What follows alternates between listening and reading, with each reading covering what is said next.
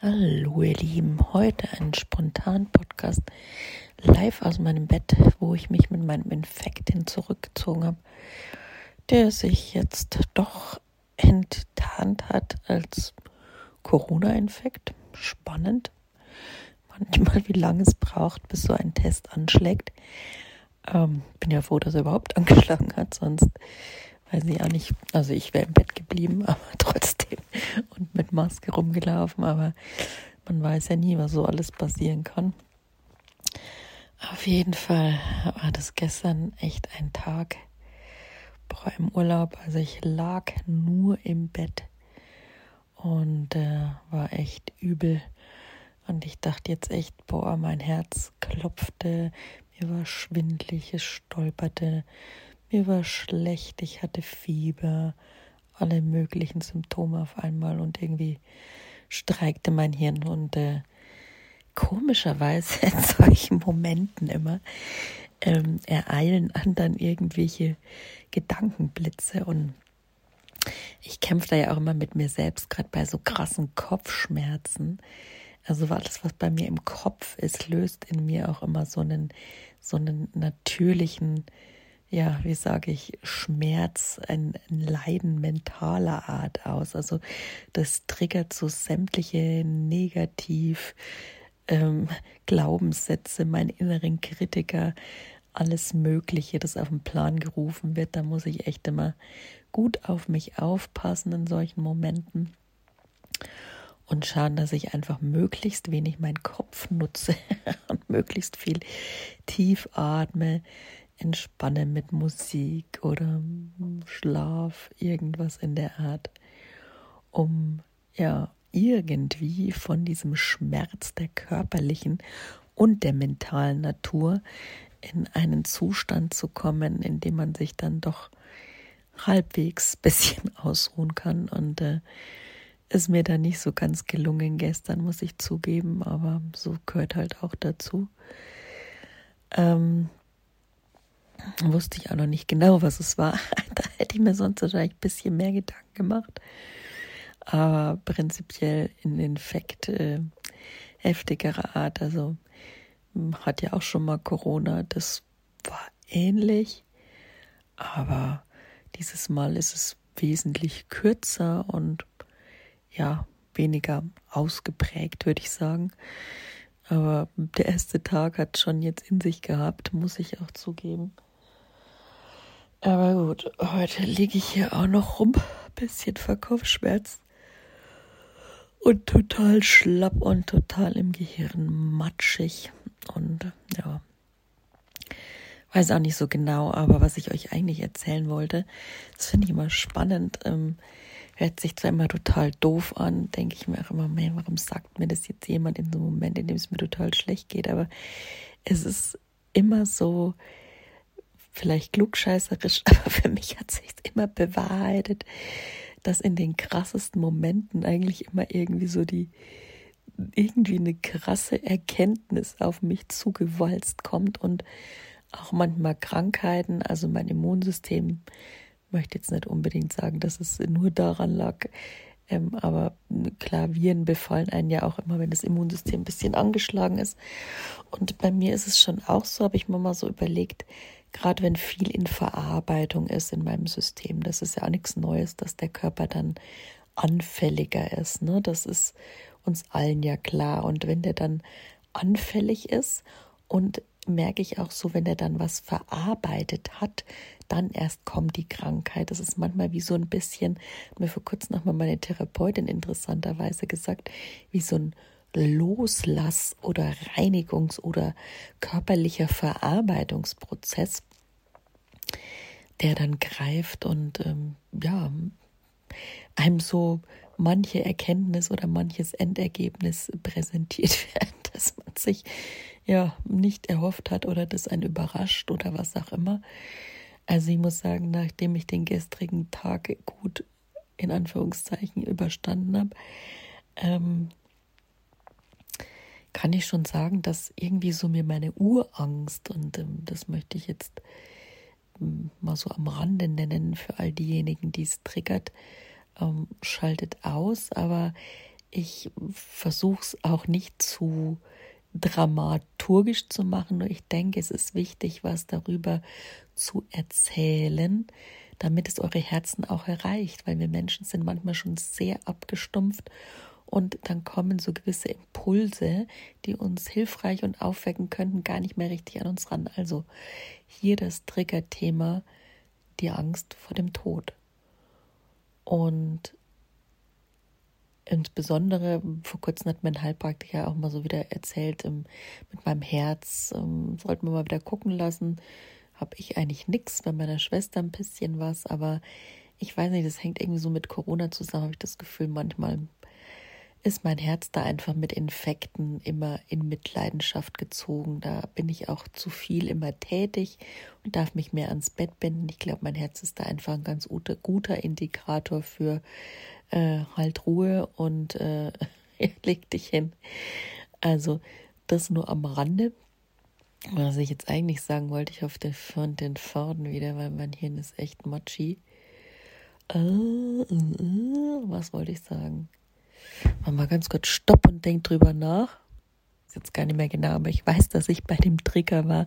Und zwar, dass es um den, den Tod ging. Und zwar ähm, meine Begegnungen mit dem Tod, die Konfrontationen in dem Tod und auch, genau, ich war bei dem Herzen, Heilpraktiker gesagt hat, so Herzprobleme und da hatte ich dann gestern, dadurch, dass mein Herz so ein bisschen gerüttelt hat, so richtig, kam so diese, ja, Todesangst zum Vorschein und da hat sich was ganz Elementares gezeigt, so ein paar Elemente, die ich in meiner Biografie schon lang nicht mehr angesehen und bearbeitet habe und die auch so ein bisschen mein Heilungsprozess manchmal, glaube ich, ganz gut noch überlagern, verzögern, wobei es soll auch kein Schnellheilungsprozess sein, ja, aber ich glaube, es sind noch so ein paar Dinge, die ähm, zu gegebener Zeit, die jetzt wohl gerade so langsam anfängt, eingeläutet werden wollen. Ja. Und finde ich spannend, ähm, wie sich dann manchmal, und deswegen will ich euch das Ganze auch erklären und mitgeben in ein bisschen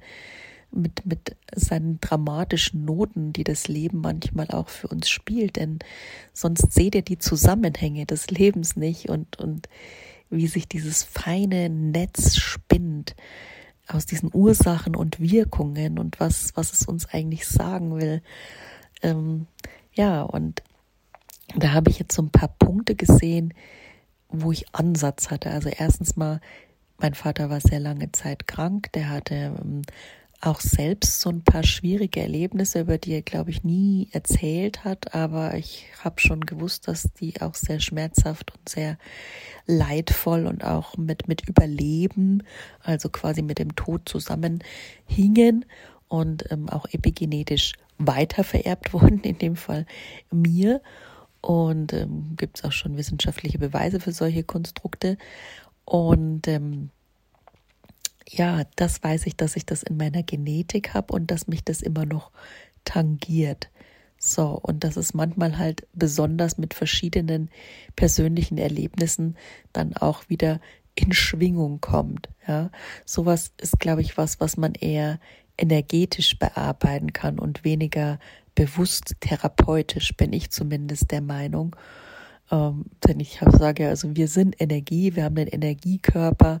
Also ich glaube da durchaus, dass man sowas mit, mit, mit Schwingung wie mit Frequenzmedizin oder mit, mit ähm, ja, Lichtenergie oder verschiedensten Formen von, von Schwingungen, Energiearbeit im Generellen, ähm, dass man da insbesondere rankommt an solche Traumata, die da vererbt worden sind um, ähm, und mit Urängsten zu tun haben. So, das war mal so die eine Sache, die mir bewusst geworden ist, dass ich dieses Thema so in mir trage und dass ich auch mich ganz gern vor ein paar alten Wunden verstecke, denn diese alten Wunden triggern in mir immer dieses, diese Angst vor dem Tod und irgendwie diese Angst, dass mein Herz es nicht aushalten würde und stehen bleiben würde. So, das war jetzt so spontan der Impuls, der mir irgendwie gestern in diesem ganzen Krankheitsgedönse kam und irgendwie habe ich mir gedacht, ja, okay, ist jetzt nur situativ, aber dann kamen mir da doch so ein paar Bilder und so ein paar Situationen im Leben hoch und dann fiel ich auf einmal an, wie ein Schlosshund zu heulen. Also es ist schon manchmal, wie das Leben so spielt, ne? Also Zufälle, glaube ich, ähm, gibt es da sicher auch. Also ich sage immer, sag niemals nie, wer bin ich, dass ich alles weiß. Aber es hat schon auch in gewisser Weise mal seine Bewandtnis, würde ich mal meinen. Und ähm, ja, dann waren das so Themen, über die ich eigentlich noch nie so wirklich offen gesprochen hatte, über Erlebnisse mit dem Tod. Da wären zu nennen, ja, weiß ich gar nicht, ob ich das jetzt so offen sagen will, aber es gibt, ähm, als ich mal sehr krank war, ähm, musste ich mich dazu durchringen oder habe ich eine Entscheidung für mich getroffen und gegen ein Leben, also eine Abtreibung. Und das war keine leichte Entscheidung in meinem Leben. Und eine Entscheidung, die ich zwar irgendwie ja therapeutisch, also ne, sagen wir mal so verstandestechnisch verarbeitet habe, aber die energetisch schon irgendwie noch in meinem System vorhanden ist, habe ich das Gefühl. Und ähm, manchmal so ein bisschen anklingt. Und ähm, dann natürlich war mein, mein Vater zum Beispiel auch sehr lange krank. Der hatte, wie gesagt, dann ähm, erst so ein bisschen ja, würde ich sagen, eine Verstimmung, Depression schon eher, ähm, die man damals noch nicht behandelt hatte, schon gar nicht als Mann und schon gar nicht da irgendwie mit Medikamenten und sowas. Das ist, das war damals ein äh, ja, Dogma oder ein Paradoxon, dass es also mit Männern und Leistungen nicht vereinbar war. Äh, da muss ich auch noch immer schauen, dass ich das akzeptiere, denn Dinge hätten ganz anders laufen können, aber dadurch sind sie so gelaufen, dadurch bekam er Krebs, dadurch hatte er sehr viel zu ertragen, 15 Jahre Krebs und viele Phasen. Ich weiß noch, Weihnachten war für uns auch immer so eine Zeit, wo es dann immer wieder mit der Kälte und den Erkältungen und dem Immunsystem bergab ging.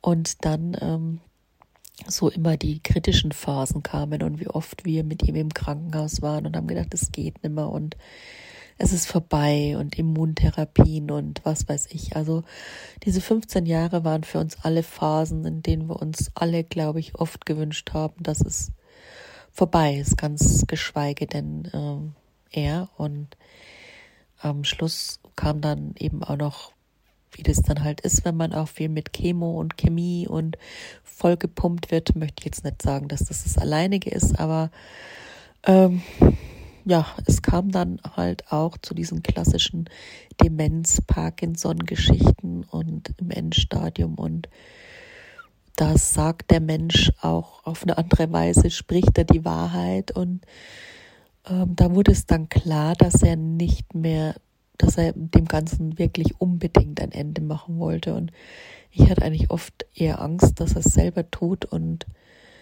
ähm, es ist irgendwie so in mir drin immer noch bewusst dieser Tag, an dem ich dann eben, an dem wir alle im, im, Pflegeheim waren, weil er war dann schon sehr pflegebedürftig, konnte sich auch nicht mehr bewegen, war mehr oder weniger gelähmt und ähm, ja, der Krebs hatte alles genommen ihm und es war einfach kein Leben mehr und es war mal wieder eine der Entscheidungen zu treffen, die lebensverlängernd oder lebensbeendend war. Und ich weiß noch, dass meine Mutter daheim sehr krank war und auch gar nicht da war und ähm, äh, keiner Entscheidung fähig gewesen wäre. Und ähm, meine Schwester, ja, ich weiß gar nicht wieso, es war einfach komplette Überforderung mit der Situation. Ich weiß nicht, wie es dazu kam, weil so ganz habe ich die Situation auch nicht mehr präsent. Man funktioniert halt.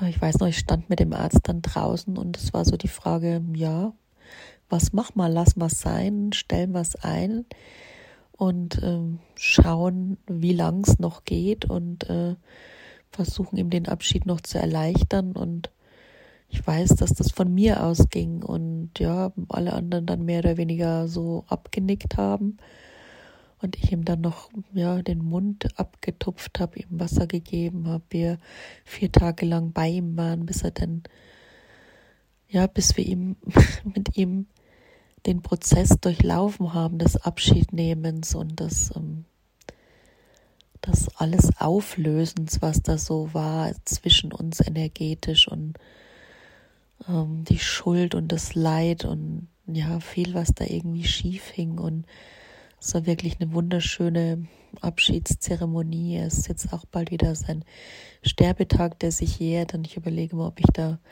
mal ein paar Worte zu sage. Aber ich weiß noch, dass das so der Abend da, wo ich dann auch zu meiner Mutter gesagt habe, sie soll mal besser mit reinkommen und dann noch Abschied nehmen. Und es war so eine kalte, sternklare Nacht und ich lief mit meiner Schwester so erstmal in Richtung zu Hause. Also das heißt Nacht, es wurde ja schon früh dunkel da im November. Und äh, Sternschnuppen fielen und wir haben uns was gewünscht und äh, in dem Moment weiß ich genau, was mein Wunsch war und jetzt kann ich es ja sagen, er ist wahr geworden. Ich habe ihm einfach gewünscht, dass er seinen Frieden findet und äh, ja, es war mir damals klar, dass es nicht mehr so lange dauern wird, bis der Frieden kommt. Und es war eine einmalige Sache irgendwie im Nachhinein. Bin ich sehr dankbar dafür. Viele Menschen gehen ja, wenn keiner da ist.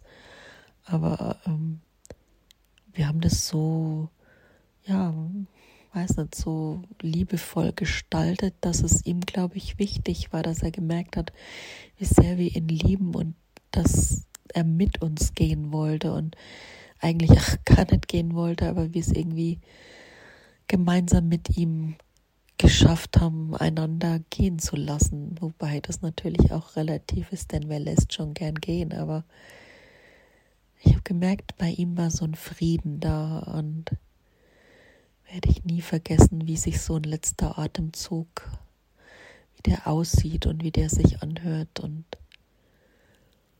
wie der Mensch ausschaut. Und das war der Moment, wo ich es begriffen habe, was ein Mensch, dass ein Mensch ohne seinen Körper immer noch ein Mensch ist, aber ohne seine Seele nicht mehr der Mensch ist, der ist. Also, dass wir so viel, so viel mehr sind und äh, dass die Wissenschaft und die Medizin es nicht mal annähernd erfassen kann, was da Magie in uns drin ist, das uns zu dem macht, was wir sind. Ja, also insofern misstraut jede Diagnose auf eine gesunde Art und Weise, in Anführungszeichen. Hinterfragt sie, denn es gibt einfach viel zu viel, was sich keiner erklären kann. Und ja, vielleicht kommt irgendwann mal mehr raus, aber zurück zu dem Thema, das war mein zweites Erlebnis mit dem Tod und jetzt, wo ich so sage, spüre ich, dass ich mich da eigentlich nicht mehr schuldig fühle. Also dafür, das gab eine Zeit, da habe ich mich ein bisschen schuldig gefühlt, aber mittlerweile nee, das war dann irgendwie okay. Das war ein Prozess dahin und es war ein Abschied nehmen. Es ist jetzt schon, muss man auch sagen, es glaube ich wird dieses Jahr zehn Jahre. Ja, nee, nächstes Jahr wird zehn, neun erst, sorry. Meine Zeit vergeht wie im Flug irgendwie, kommt es einem trotzdem so vor, als ob es gestern gewesen wäre. Aber Eltern zu verlieren ist auch wirklich nicht einfach.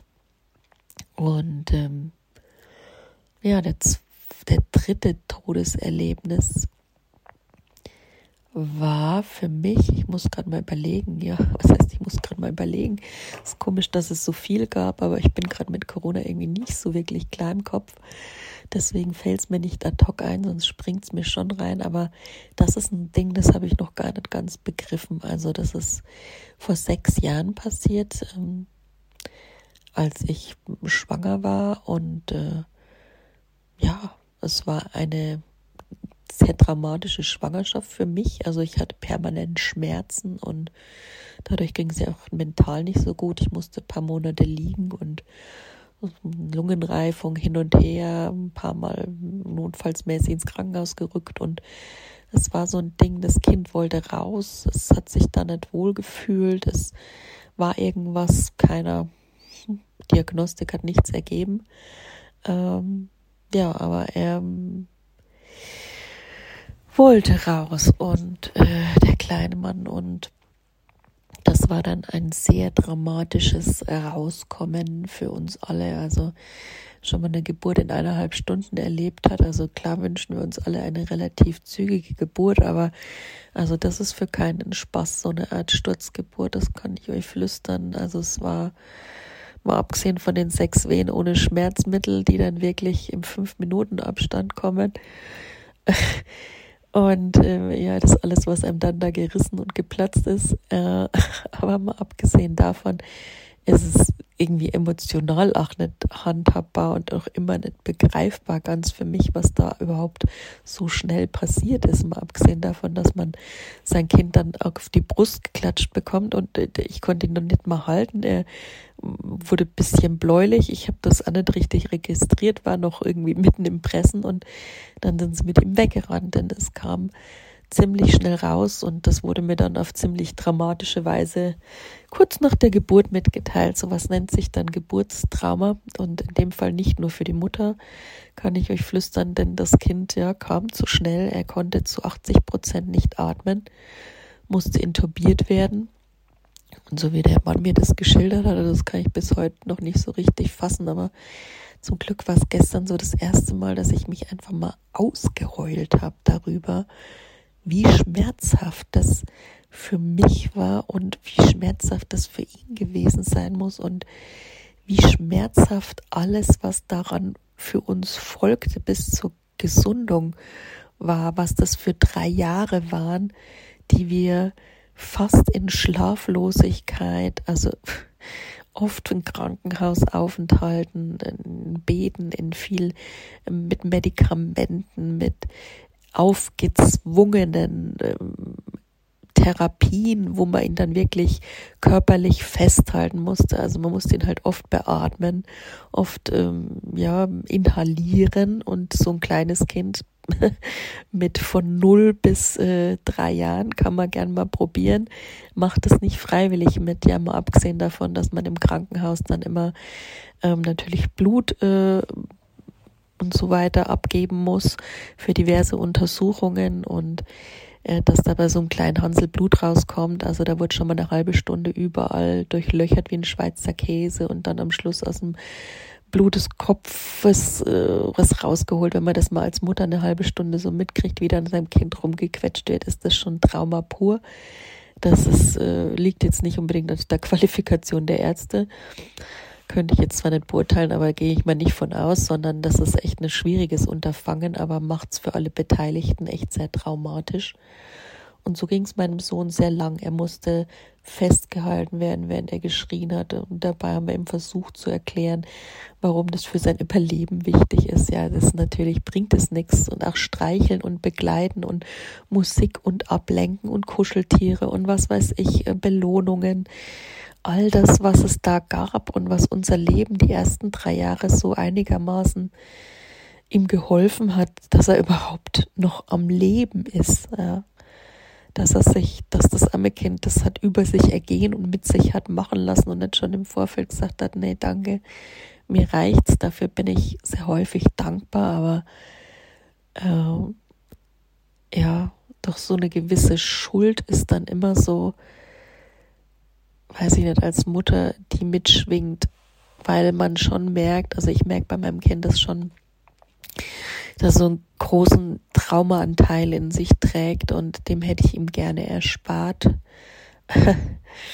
ja, nur lag es nicht in meiner Macht. Ähm, ich habe oder ich versuche immer noch, ihm das Leben so easy wie möglich zu gestalten. Das machen Eltern, aber ich muss sagen, äh, er ist jetzt noch nicht bereit, darüber zu sprechen, kann er auch noch nicht mit Sex, aber er ist da oft so ein bisschen naja, nicht in seiner eigenen Welt, aber ich glaube, er hat oft damit zu tun. Und ähm, klar, ist auch hochsensibel und das hat alles für mich, die ganze neurodivergente Bereich hat für mich sehr viel mit Traumata zu tun. Also ist auch noch nicht abschließend bewiesen wissenschaftlich, aber für mich steht fest, das hat auf jeden Fall was mit epigenetisch vererbten oder selbst erlebten, sei es auch im Geburtskanal, Traumata zu tun.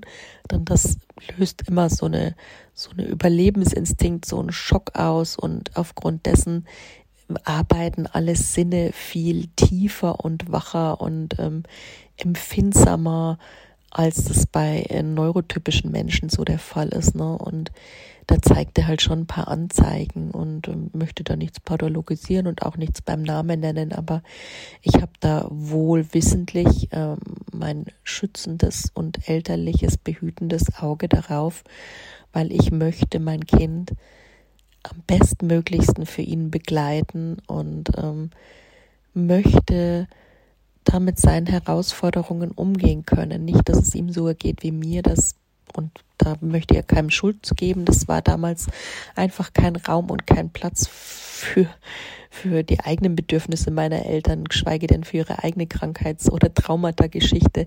Und wie sollte da Platz für meine neu erworbene sein? Ja, also das ist ziemlich unsinnig. Das ist eigentlich in keiner Familie, glaube ich, vorhanden.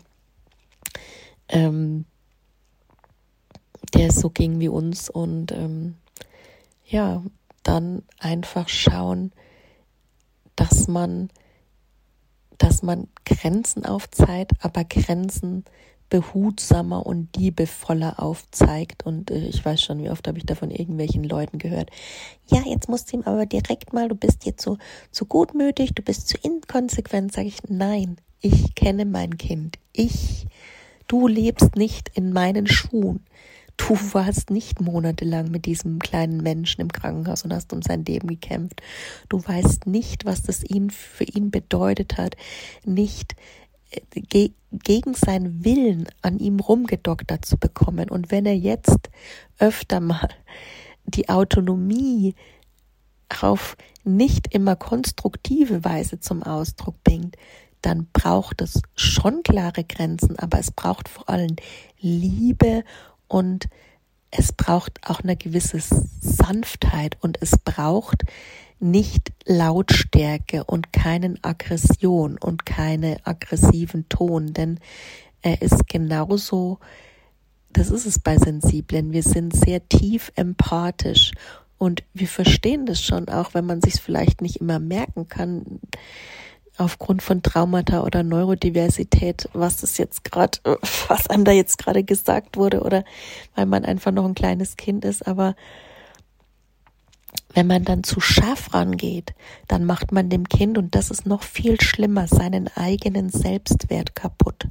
Und das ist der bleibende Schaden, den so ein Kind dann hat. Und ich habe es am eigenen Leib erfahren, wie das ist, wenn man mit Neurodiversität, wenn man einfach anders ist und andere Bedürfnisse hat und dadurch einfach herausfordernder ist, ja, für seine Eltern und, und einfach, Führungszeichen jetzt mal lapidar ausgesprochen, lästiger, ja.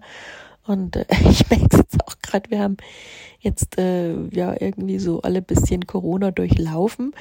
Das Kind ist natürlich schwupps fertig und fit und Papa und Mama ähm, kleben hier auf dem Fleisch, Fußfleisch rum und sollen dann irgendwas machen. Und ähm, ich weiß, dass für mein Kind äh, digitale Medien nicht das Beste sind, weil es ein sehr reizoffenes Kind ist. Dennoch ist es wichtig für unser ganzes Familiensystem zu funktionieren, für Mama und Papa, um am Leben zu bleiben, ja, dass man dann halt auch mal Entscheidungen treffen muss, die leider nicht immer die besten sind fürs Kind. Und da kann man sich jetzt dann, da habe ich auch oft Schuldgefühle und da kann man sich auch häufig zerfleddern, aber das gehört auch mit zu dem zu dem Familiensystem, das intakt sein muss, dazu. Und da möchte ich mich für mich immer mehr von diesem Schuld und Scham, die einem da von außen gerne auferlegt wird, ähm, die aber nur wirklich Familien kennen, die mit Neurodivergenz leben oder die mit Behinderungen oder mit chronischen Leiden einer oder mehrerer Personen in der Familie leben. Das kennen einfach nur solche Menschen. Alle anderen Menschen, die sich, in Anführungszeichen, muss ich jetzt mal ganz krass, wie es ist, so sagen, die sich erlauben, darüber eine Meinung zu bilden, dann sage ich erstmal, ähm, bist du schon mal in meinen Schuhen gelaufen, ja? Hast du ein Kind drei Jahre lang begleitet, das in der Nacht bei jedem Schnupfen Atemnot hatte, ja, ins Krankenhaus musste, beatmet werden musste.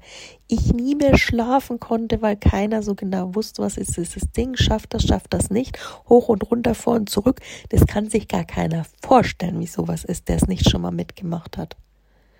Und deswegen wenn das mein Kind tangiert in seinem Verhalten, in seiner Entwicklung, in seiner Reife, dann bin ich Mutter genug ähm, für mein Überleben und vor allen Dingen für sein Überleben, aber für unser beide Überleben zusammen das Bestmöglichste zu tun, was geht.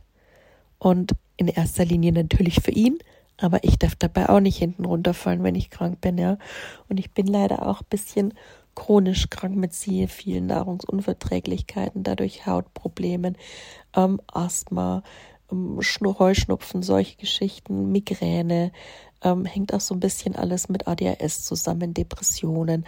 Also es ist schon eine Krankheitsgeschichte, die viel Zeit kostet, sehr ähm, arbeitsintensiv an sich ist, ähm, man auch Behandlung und, und Medikamente und ja, manchmal weiß man gar nicht mehr, wo es anfängt und aufhört, aber man hat ja noch ein anderes Leben und dann quetscht man das halt alles irgendwo unter. Aber das, auch das, was das alles an Mental Load und an Arbeit ist, chronische Krankheiten, auch das wissen nur Leute, die sie wirklich haben, ja.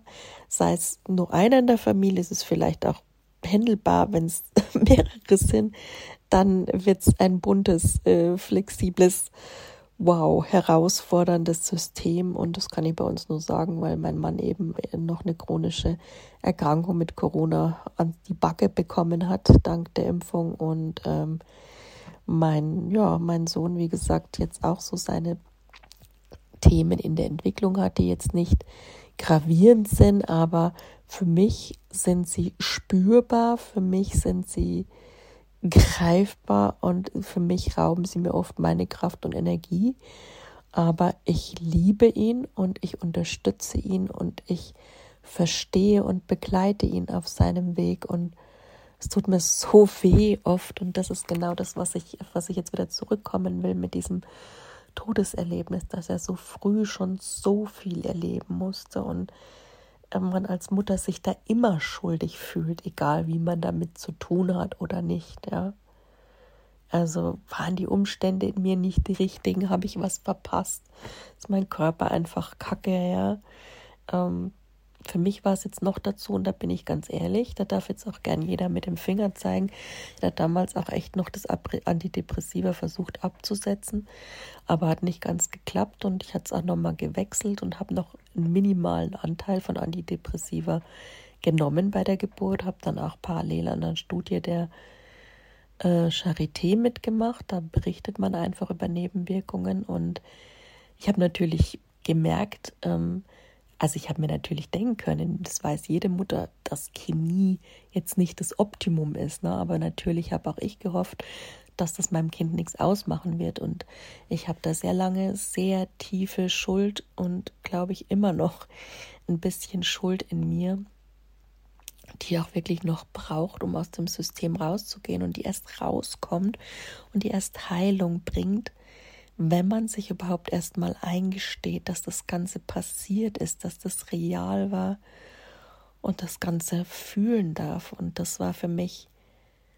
diese ganzen Berührungspunkte mit dem Tod da gestern irgendwie im Zusammenhang mit diesem Corona-Delirium da zu fühlen, war für mich schon so eine Sache, wo ich sage, wow, irgendwie laufen im Leben doch wohl alle Stricke zusammen oder Linien und es ergibt einen Sinn, so dumm sich es auch manchmal oder so plakativ sich auch manchmal nicht dumm, würde ich gar nicht sagen, plakativ und man will es einfach in dem Moment auch nicht hören, weil es einem einfach gerade schlecht geht und äh, ich sage es aber jetzt trotzdem, weil das einfach zur radikalen Ehrlichkeit dazugehört. Ähm, wenn man, man darf sich diesen Schmerz anschauen, diese Wut, die dadurch entsteht, diese Traurigkeit, die entsteht durch dieses Erlebnis. Und ja, dann darf man es auch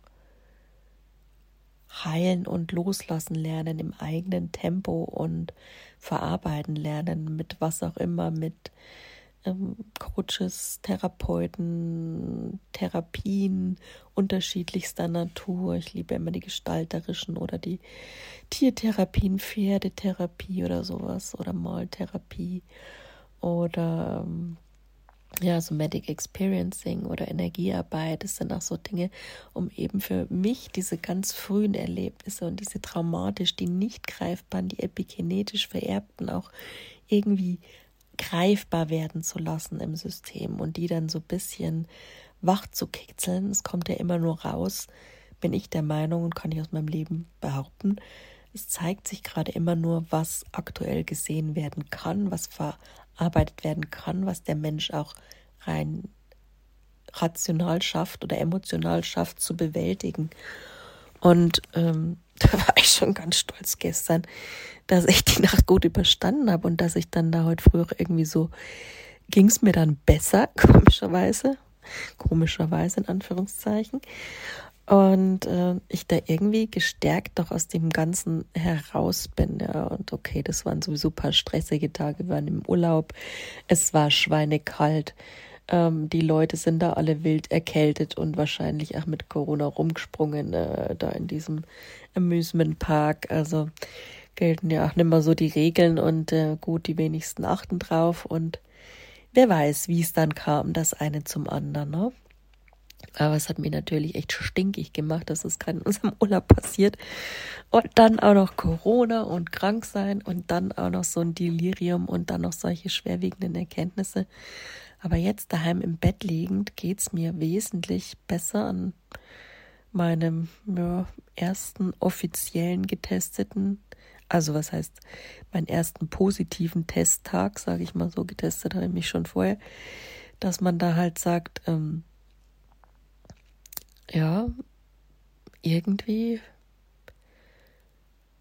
macht es schon irgendwie so einen Sinn, warum man da gerade was zu verarbeiten hat und der Körper gibt einem da Zeichen und äh, ja, ist da auch aktiv mit dabei und der Geist und ich bin mal gespannt, was da in nächster Zeit noch auf mich zukommt, so verarbeitungstechnisch. Und ich hoffe mal, dass ich diese traumatischen ersten drei Lebensjahre meines Sohns, ähm, die immer noch in mir schwingen, die kann man nie so richtig rauskriegen. Man ist bei vielen Dingen viel sensibler, viel vorsichtiger und muss sich dann auch immer wieder einfangen, denn ich will mein Kind nicht in den Glaskasten stellen, aber es gibt einfach für so ein Kind andere Grenzen. Das muss man sich einfach bewusst machen und ob mich da die anderen Eltern immer verstehen, ähm, ist mir eigentlich mittlerweile wurscht, weil ich sage ja, learn to walk in my shoes and uh, let's talk then. Ja, lass uns mal dann reden, äh, wenn du mal in meiner Situation warst. Das ähm, denkst du dann anders drüber, ganz klar. Und ähm, ja, unser Leben ging ja danach weiter und auch schwerwiegend weiter. Also ich habe halt danach dann klar mit der Arbeit und dem ständigen Jobwechsel und den ganzen Belastungen habe ich dann natürlich einen Burnout gekriegt und dann kam Corona und die ganze Schose mit meinem Mann. Also wir haben die letzten sechs Jahre, nicht nur die letzten drei Jahre, in denen mein Sohn schwer krank war, sondern die letzten sechs Jahre permanent schwere Krankheitsthemen gehabt, die uns auch häufig mit dem Tod in Verbindung gebracht haben. Und vielleicht Krankheit ist für uns an sich mittlerweile schon Trauma, kann ich echt sagen. Und einfach nicht so leicht. Und wir meiden einfach viele Ereignisse und aus gutem Grund, wie sich herausgestellt hat. Zum Beispiel, also gerade eben große Menschenmassen, ja, irgendwelche Veranstaltungen, die nicht sein müssen.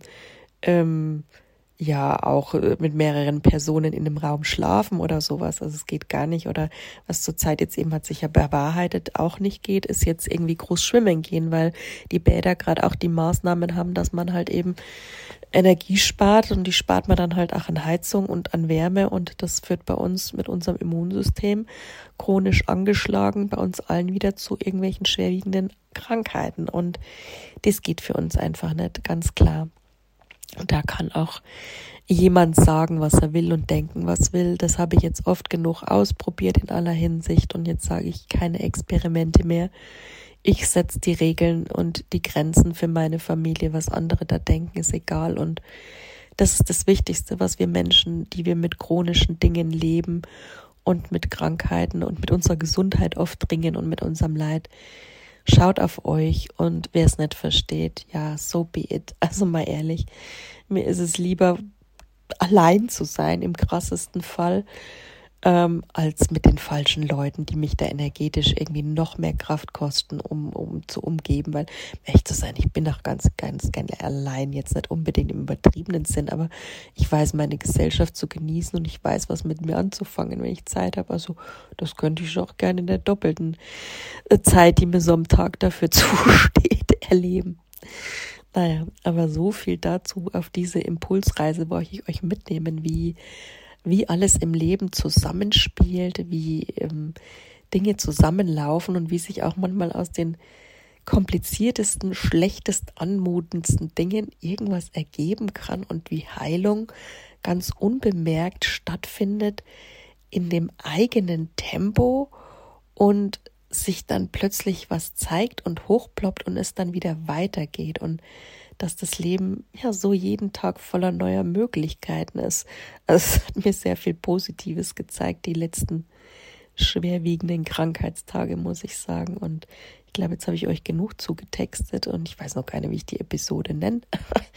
ähm, auf jeden Fall hoffe ich, dass sie euch berührt hat, euer Herz und nicht allzu sehr getriggert hat, denn manchmal muss man da auch die Beispiele benennen, auch gerade mutig sein und sich outen. Das ist so meine, meine Meinung zu der Sache, um Menschen zu erreichen, um Dinge wirklich zu verändern für sich und für andere und für die Welt. Also, weil, äh, ja, sonst tut sie einfach nichts von allein. Ich bin zwar nur ein kleines Licht, aber ein kleines Licht ist auch schon ein Funke, der ein Feuer entzünden kann, sage ich immer, ne? Also wenn jeder so denkt, dass wir einfach den Mund hält und weitermachen, ja dann wird's nichts mehr mit unserem Klima und mit unserer Menschlichkeit und unseren Frieden und was weiß ich noch alles, ja. Denkt mal drüber nach. Also ihr Lieben, Ende des Vortrags und ich wünsche euch noch ein wunderschönes Wochenende.